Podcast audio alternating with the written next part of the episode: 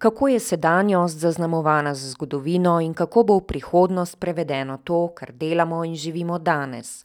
Napad sedanjosti na preostali čas, tako se glasi naslov novo otvorjene razstave v Pavlovi hiši, ki tematizira življenje na obmejnem območju.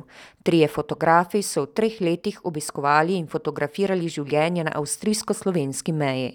V luči nacionalne države in nacionalizma so fotografirali slavja in praznike na obeh straneh.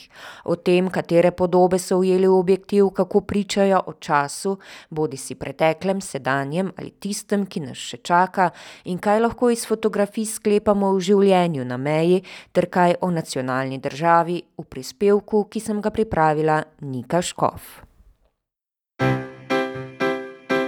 Pozdravljena Štajerska. Sobota. Sobota. Sobota. Sobot. Sobot. Lučane. Lučane. Lojča. Lojčak. Radgona. Radgona. Radgona. Bad Radkersburg. Pozdravljena Štajerska.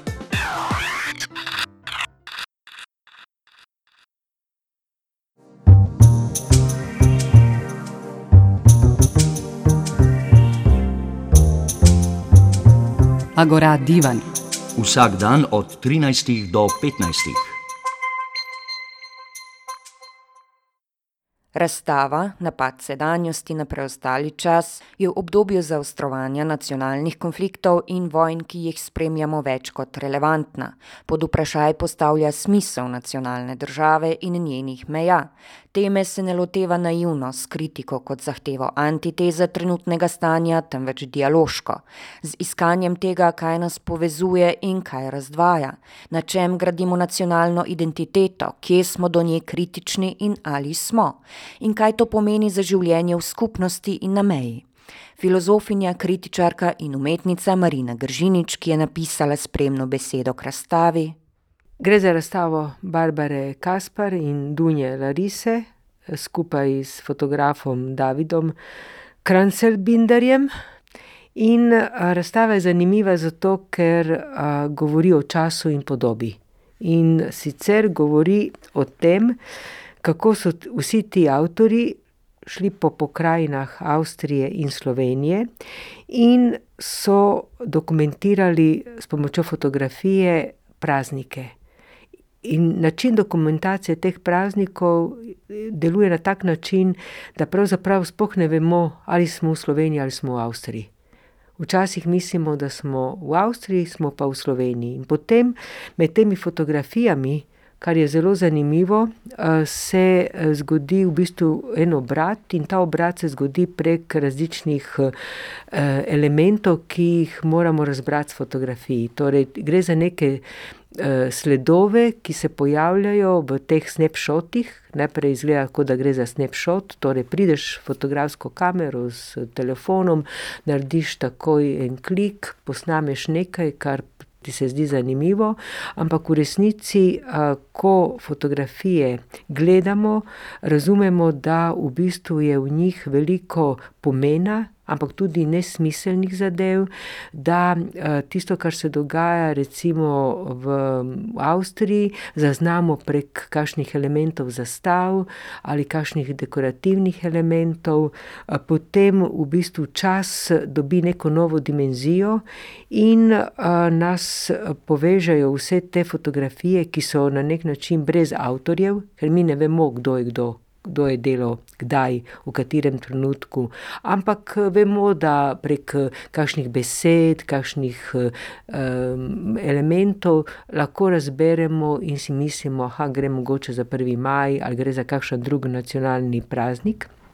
In tisto, kar je najbolj zanimivo v celi tej zgodbi, je, da podoba in čas na neki način prihajata v navzkrižje. In tisto, kar mislimo, da gre za dokumentarno, sploh ni več, ampak začnemo premišljevati, kako so ta, recimo ti, ti teritoriji povezani oziroma kako so oddaljeni, kako tisti, ki so v teh fotografijah, delujejo in kako mi v bistvu beremo fotografije. Beremo jih pa tudi zgodovinsko. Torej gremo nazaj v, v samo monarhijo in potem, vsako toliko vidimo te, stare, skoraj, pozabljene monarhistične znake, ki se vračajo v neki čas, ki je sekularni, več ali manj, in se sprašujemo, v bistvu, kaj zdaj vse to pomeni, kaj pomeni ta dekorativnost države, kaj pomeni država kot takšna, kaj pomeni, kaj pomenijo manjšine, kdo so v bistvu tisti, ki nastopajo v teh fotografijah. In mislim, da vse skupaj odpira prav neko novo dimenzijo, tudi kako je zadeva postavljena, dimenzijo podobe, kaj je danes podoba. In hkrati dimenzijo časa, čas je dejansko prisoten. Prisoten je pa v bistvu na izjemno, profan način, ker te fotografije so dejansko trenutki, ki jih razbereš in lahko, iz njih imaš interpretacijo ali jih lahko samo preletiš in greš naprej. Ali, v bistvu, imajo izjemno filozofski pomen. Vse skupaj je ena taka zelo trda, temeljita analiza časa. In ta čas prav v tej filozofskem, filozofskem smislu nas poveže na Walterja Benjamina, ki je ključen, avtor, filozof, teoretik modernizma. In, je nekdo, ki je najbolj, na najbolj globalen pa tudi na najbolj, filozofski način premišljeval, kaj je čas, in čas, o katerem on premišljuje, pa je v bistvu čas nacizma. Walter Benjamin je prav zato tako ikonična figura. Torej na na neki način čez to razstavo se sprehodimo čez vso zgodovino dvajsetega stoletja, pridemo v enaindvajseto stoletje, in kot jaz pravim v bistvu v svojem, naslovu, čas, izgubljen v kraljestvu trenutka, ki se sesuva, na neki način vidimo, da se cel, cel svet na neki način podira pred našimi očmi, hkrati pa časa ne moremo ustaviti, ne, gre naprej. Mi smo pa tam, kjer smo. No, in to nagovarja tudi, naslov same razstave, Napad sedanjosti na preostali čas, torej tematizira tako zgodovino kot tisto prihodnost, ki nas še čaka. Torej prisotnost zgodovine v sedanjosti, prihodnosti, kako s trenutnim življenjem ustvarjamo tisto, kar šele pride, in kako seveda nosimo neko zgodovino na svojih plečih. tako se razstava ukvarja tudi s tem, da premišljuje in izpostavlja te dolgoročne učinke konfliktne oziroma zapletene zgodovine na meji med Avstrijo in Slovenijo. Ja, absolutno. jaz v bistvu uporabim v enem trenutku, pravim, da razstava govori oziroma se, nanaša tudi na družbeno pogodbo, ne. To družbeno pogodbo lahko razumemo na, na več različnih načinov. Gre res za avstrijsko družbeno pogodbo, ne, tisto državno pogodbo leta petinpetdeset, ne, ki v bistvu zaznamuje neko novo, bi rekla, možnost pa tudi nemožnost, ki se zgodi s slovensko manjšino, ne, ker ta zadeva je še odprta, sploh ni rešena. Čeprav živimo v Evropski uniji, ampak, z druge strani gre tudi za neko družbeno pogodbo znotraj medija fotografije. Fotografija je res pomembna tukaj, ne. Ne gre samo za neki, neko zadevo, ki nam potem, služi za, da se pogovarjamo o ne vem, o socialnih, družbenih, političnih vprašanjih. Res gre za fotografijo.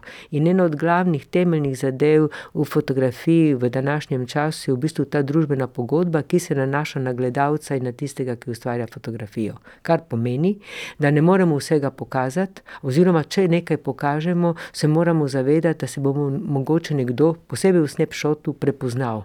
Torej naša, bi rekla, obvezna, obveza je, da razmislimo, kakšne podobe bomo predstavili, kaj je v njih predstavljeno in v bistvu, kaj, hočemo povedati. Torej ta narativnost ni nedolžna.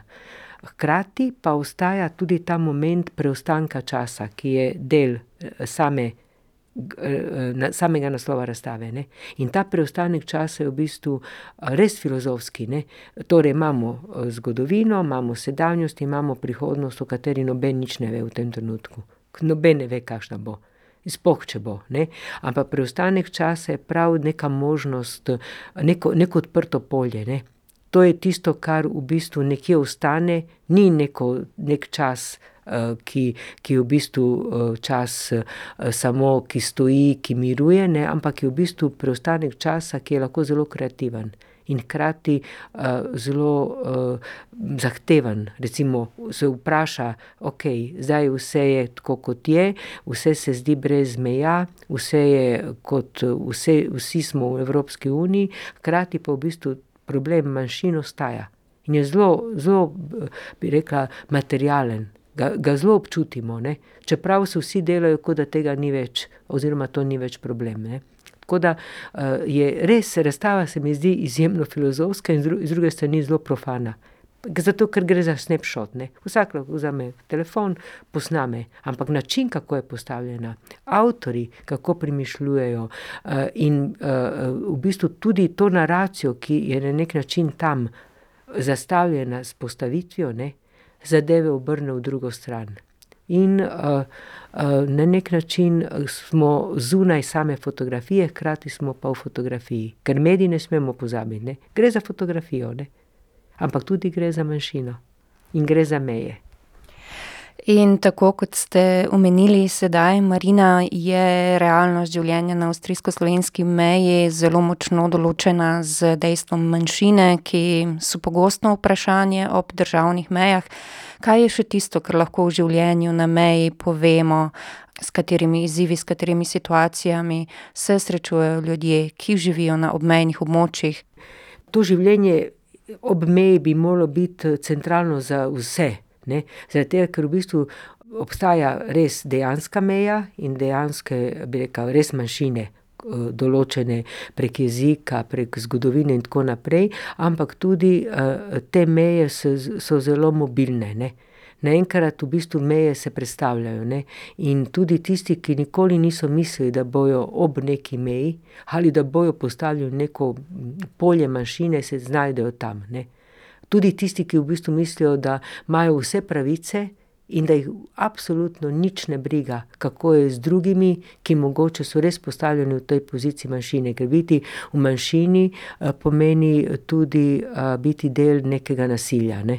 Če si manjšina, ne, če nekdo potem večina, ne, to pomeni, da kot manjšinski, imaš težave, ne. Ker vedno si postavljen ob stran, moraš na neki način premišljevati, kako pa kaj, kako boš do te večine nastopil in kako te bo ta večina tretirala, ne. Ampak lahko danes živimo v svetu, kjer je vse postalo zelo porozno, ne. Vsi lahko večina postane zelo kmalu manjšina, ne. In mogoče te izkušnje manjšine in življenja ob meji so tako dragocene za tiste, ki jih to hočejo vedeti in ki, ki v bistvu o tem premišljujejo, ker na neki način dobiš samo življenje in same možnosti veliko bolj globoko definirane, kot bi v bistvu sploh lahko mislil, oziroma lahko se veliko tega naučiš, čeprav sam nisi v manjšini oziroma nisi ta manjšina, ne. Tako da kaj so pa problemi, mislim, da danes živimo v globalnem svetu in ta globalni svet dejansko se sesuva. In to vidimo zelo jasno in je to najbolj dramatično. Noben ne ve, kaj bo jutri, ne. Kar se pa tiče same razstave, mogoče še en dodatek temu, ne, veliko sem povedala, ampak zame je Pavlova hiša vedno imela poseben pomen, no, to moram povedati. In ko me je David povabil pač, da napišem tekst in da pridem danes, sem se zelo veselila, ker sem sodelovala s Pavlovo hišo dejansko kar v preteklosti.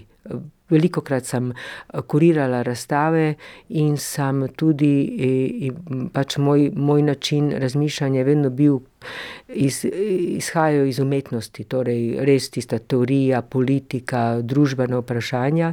In vem, da smo delali razstave, ko so prihajali manjšinski umetniki iz Dunaja, to pomeni, niso bili Slovenci, ampak so bili, so bili druga ali tretja generacija umetnikov iz Afrike, iz Turčije, tisti, ki so postali državljani v polnem pomenu besede, ker so njihovi očetje in matere bili gastarbajterji. In vem, da sem dejansko, zelo sem cenila in še naprej cenim Pavlovo hišo, njeno mesto, možnosti, ki jih odpira, in tudi, bi rekla, toplino, ki tisti, ki skrbijo za ta prostor, ustvarjajo. In mislim, da je danes to zelo, zelo dragoceno in to mi je vedno bilo všeč. In tudi program in vse ideje, to, to nekako želim izpostaviti, ne. In sem zelo vesela, da sem danes tukaj. Projekt in razstavo Napad sedanjosti na preostali čas sta idejno zasnovali fotografski in medijski umetnici Barbara Kasper in Dunja Larise, ki že vrsto let sodelujeta v priznanem umetniškem tandemu Kasper-Larise. O izhodiščih in namenu projekta povesta. Das Projekt, also Dunja und ich, wir äh, arbeiten seit vielen Jahren zusammen. Wir haben zusammen eine Akademie in äh, der Bildenden Künste in Wien zusammen studiert und auch Philosophie zusammen studiert. Und seither machen wir Kunstprojekte an der Schnittstelle von Wissenschaft, Politik, Geschichte und Kunst.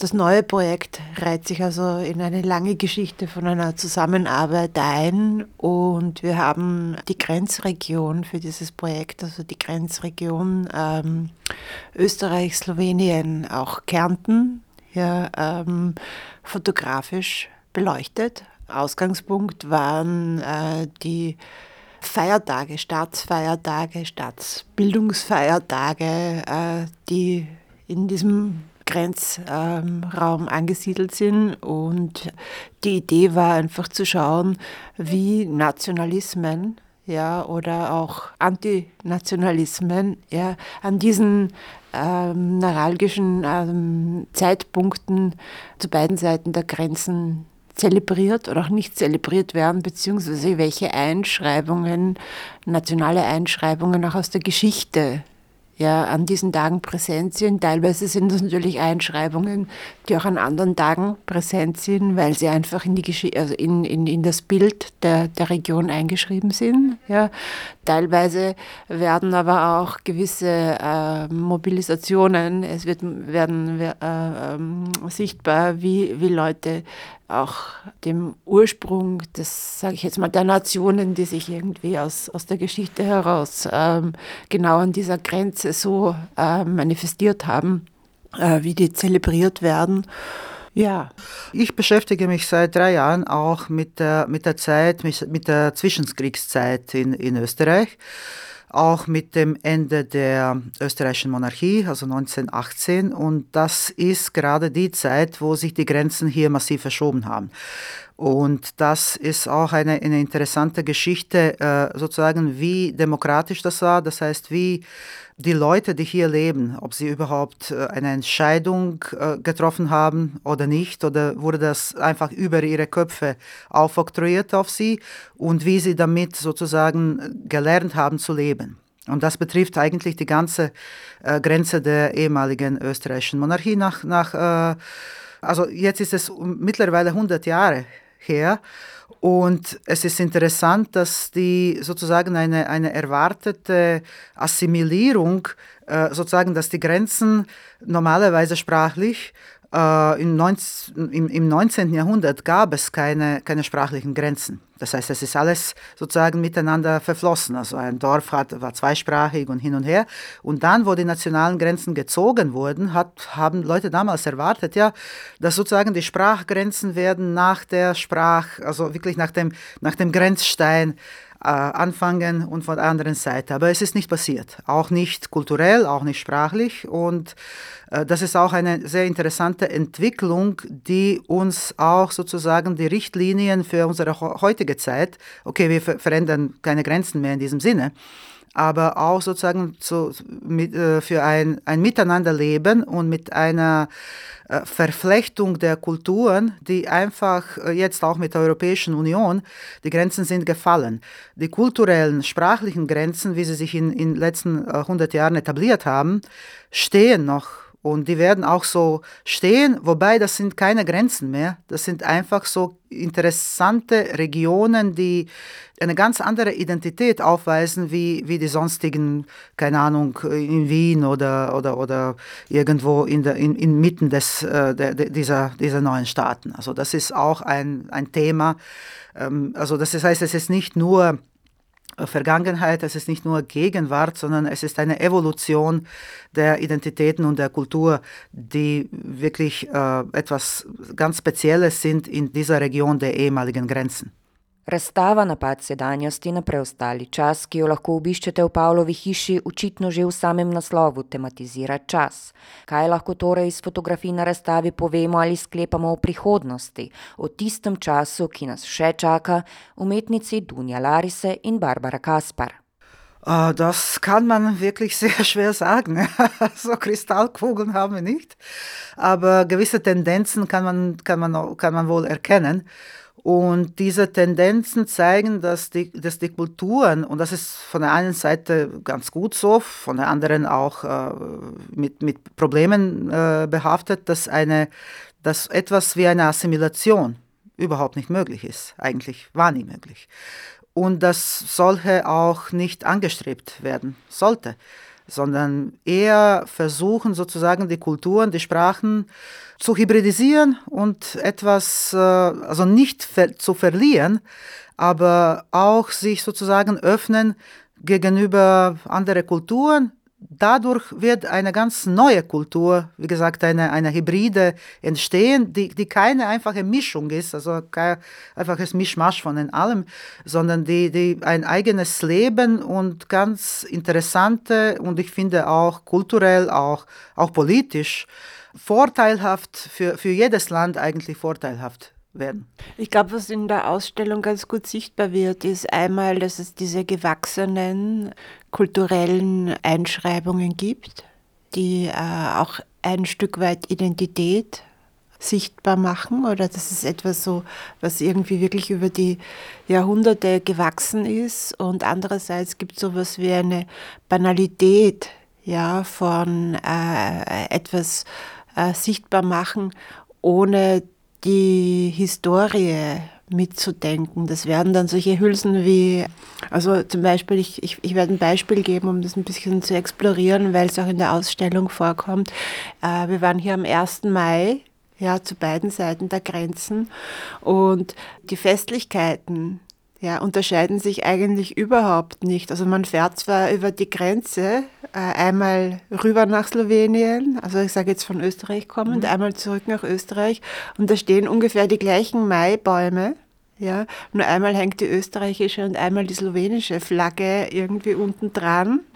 Verbunden ist das aber mit einem sehr äh, großen Wir-Gefühl. Wir als Slowenen wir als Österreicher zelebrieren da unsere Kultur. In Wirklichkeit ist das sehr austauschbar. Das hat natürlich eine gewisse Banalität dann und zwischendurch sieht man Fahrradfahrer, auch jetzt in der Ausstellung oder Motorradfahrer, Leute, die sich einfach freuen, dass es einen Feiertag gibt, nämlich einen arbeitsbefreiten Tag als Feier des Tages. Ja, die, äh, äh der Hintergrund oder der Grund für diesen, für diesen freien Tag ist irrelevant. Leute fahren rüber nach, ich sage so von Österreich, kommen über die Grenze, um Zigaretten zu kaufen, weil sie ein Stück weit günstiger sind. Aber was eigentlich zelebriert wird oder was eigentlich irgendwie ähm, sozusagen als nationalistisch auch zelebriert wird in diesem Wir-Gefühl, steht auf einem anderen Blatt oder auf gar keinem Blatt. Also es ist eigentlich banal geworden. Kot je že omenila Marina Gržinič, medij fotografije ni naključen in nepomemben. O pomenu, potencialu in učinku fotografije Barbara Kaspar in Dunja Larise.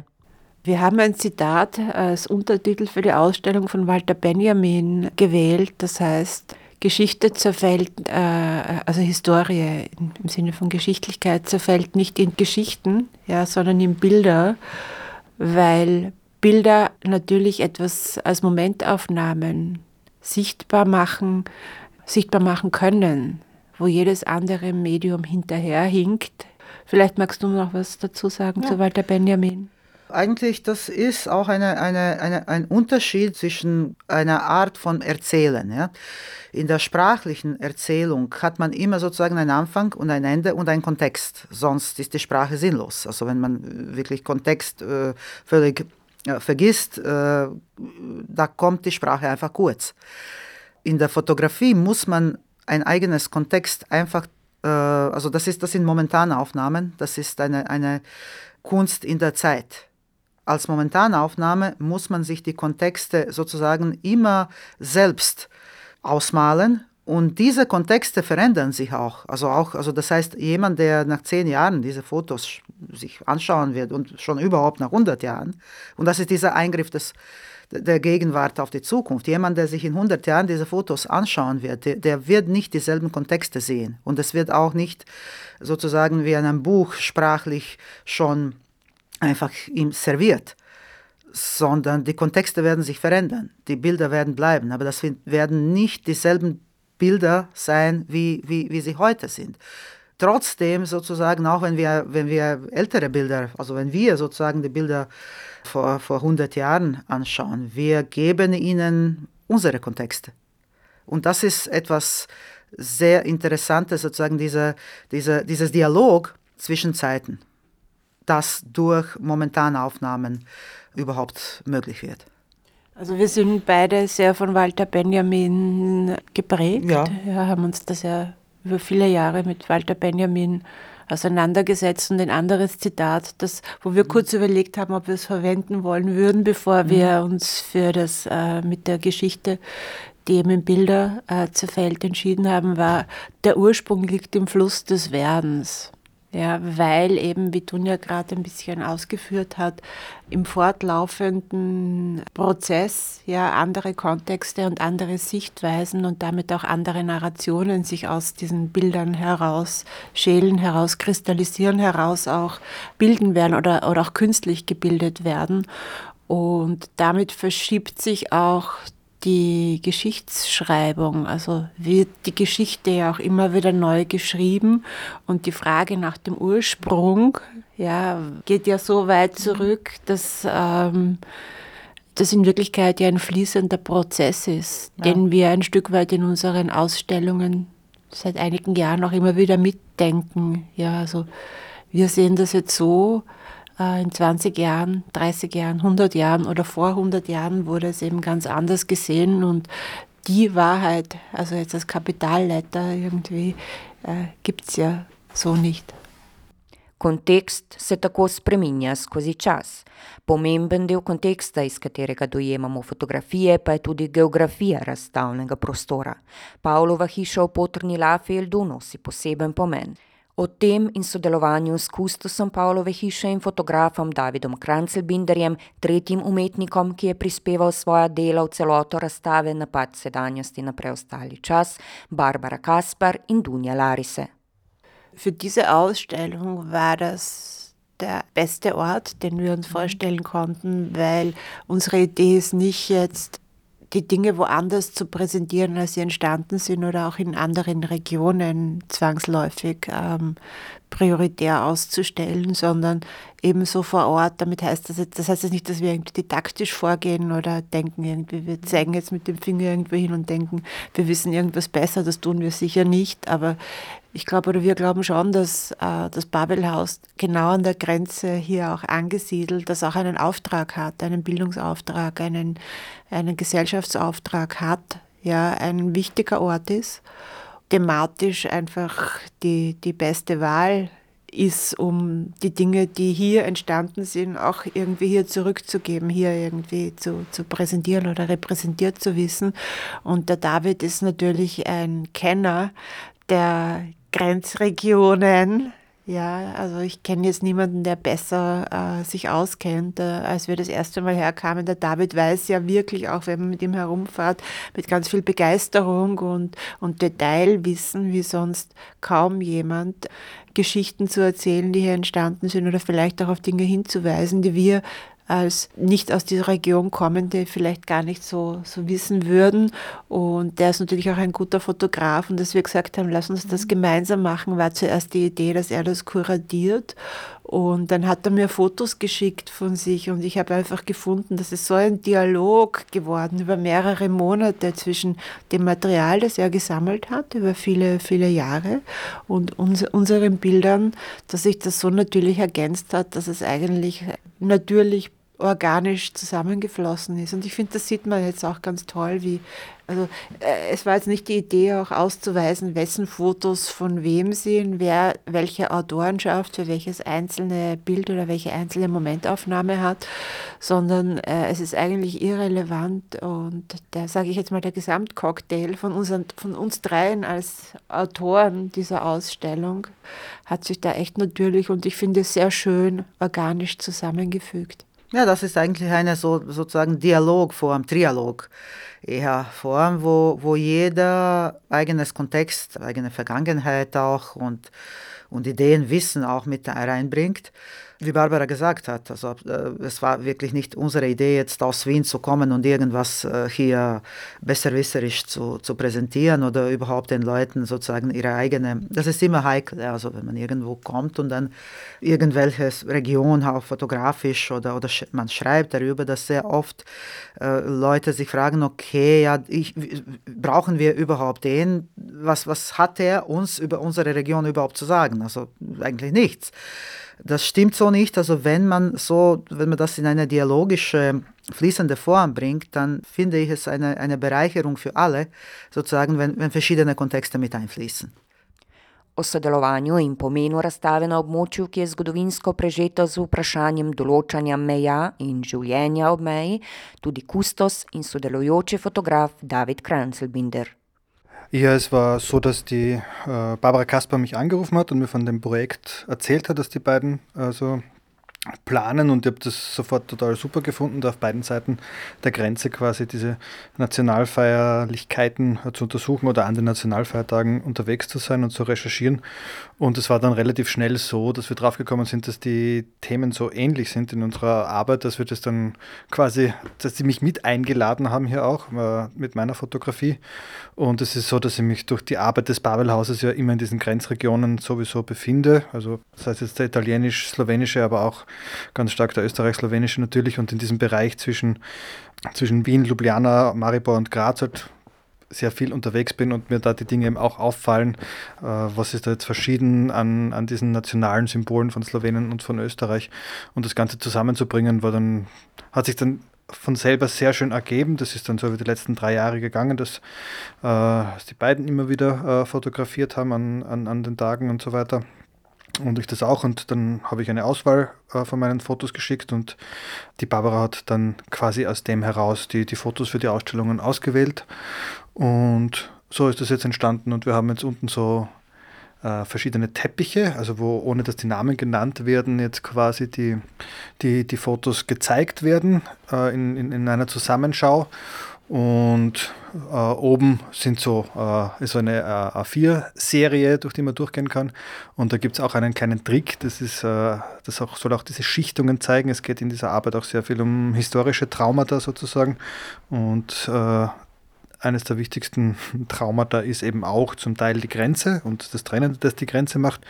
Wir versuchen das zu überwinden und es geht auch sehr stark um äh, diese Adressierung dieser historischen Traumata und die manifestieren sich halt in, in der Landschaft und in den, äh, in, den, in den Dörfern zum Beispiel. Da hat man auf der österreichischen Seite halt total viele Denkmäler, diese, diese Kriegsdenkmäler zum Beispiel, ist auf der slowenischen Seite eigentlich viel weniger und dieses Urtrauma oder diese Urkatastrophe war eben der Erste Weltkrieg, der von diesen Nationalismen des 19. Jahrhunderts ausgelöst wurde. Und zu zeigen, was ist jetzt, welche Einschreibungen sind jetzt immer noch drinnen vielleicht in diesen Nationalismen, wo macht die Nation als Form Sinn. Also der Nationalstaat war jene Form, in der sich die Länder eigentlich erneuert haben. Das hat funktioniert für Frankreich, England und die USA zum Teil. Und da ging es wirklich darum, bürgerliche Rechte durchzusetzen. Und das hat eben eigentlich für Österreich und Deutschland nicht so funktioniert, weil Deutschland so von Bismarck äh, quasi mit Gewalt entstanden ist und diese Identifikation mit diesem Staat nicht stattgefunden hat, so wirklich, das dann später auch eben in den Nationalsozialismus geführt hat. Aber diese, diese Symbole sind zum Teil einfach noch unterwegs, also die da auch aus der, aus der Monarchie irgendwie übrig geblieben sind. Und es geht ein bisschen darum, auch die in Bildern wieder zu zeigen, weil Nationalismen sich immer wieder eigentlich Bilder bedienen. Es gibt dieses, dieses Wort von diesen Imagined Communities und da steckt eben dieses Bild quasi drin, dieses Imagine und das zeigt uns einfach, dass man durch Bilder das auch wieder dekonstruieren kann vielleicht. Also durch das, dass man etwas viel öfter sieht, als man es im Alltag wahrnimmt, kriegt man eigentlich die Message mit, die da drinnen steht und das ist leider heutzutage wirklich so, dass man sagen muss, also diese Namen, die da stehen von jenen jungen Männern, die im Ersten Weltkrieg als zum Großteil als Kanonenfutter wirklich äh, in das feindliche Feuer gelaufen sind und gestorben sind, aus einer Lernunfähigkeit von Generälen, die da Menschen wirklich äh, verheizt haben. Da kommt auch aus diesem Ersten Weltkrieg dieses, dieser Begriff des Menschenmaterials erstmals vor, was ein fürchterlicher Begriff ist, wie ich finde. Und das ist heute leider tragischerweise wieder so, dass von westlichen wie von ukrainischen, aber auch von russischen Kriegsreportern von sogenannten Meat Waves geredet wird, also von Fleischwellen, die jetzt wirklich in das gegnerische Maschinengewehrfeuer laufen müssen und in ihren sicheren Tod laufen. Und das passiert in den letzten Tagen hundertfach. Und man ist eigentlich entrüstet und kann angesichts dieser Ereignisse äh, schwer irgendwie etwas sagen. Also, aber ich glaube, ich hoffe trotzdem, dass es eben wichtig ist, dass es solche Kulturarbeit gibt, die versucht, dieses Sinnige vom Unsinnigen zu trennen und zu zeigen, hier macht es Sinn, hier macht die Souveränität eines Staates Sinn, weil der Staat der Garant ist für die individuellen Freiheiten. Und hier ist es ein Nationalismus, der eigentlich nur Engstirnigkeit ist, weil es kann keine Antwort auf den Nationalismus ein anderer Nationalismus sein. Also das ist, es muss eine andere Möglichkeit geben, da muss man tiefer schauen, da muss man in psychologische und in Vergangenheitsstrukturen schauen, äh, wo diese Verwundung herkommt, damit ich mir eine Identität zuschreiben muss. Da heißt ja was, dass irgendwie, irgendwie was fehlt auf einer anderen Seite. Ne? Weil eigentlich sollten wir alles Menschen sein und uns als solche äh, vertragen und äh, eben nicht, dass es zu Kriegen führt. Und das ist halt, glaube ich, die Idee äh, hinter der Kulturarbeit und hinter den Ausstellungen, die wir haben. Und das ist auch das, was die Fotografie hier untersucht.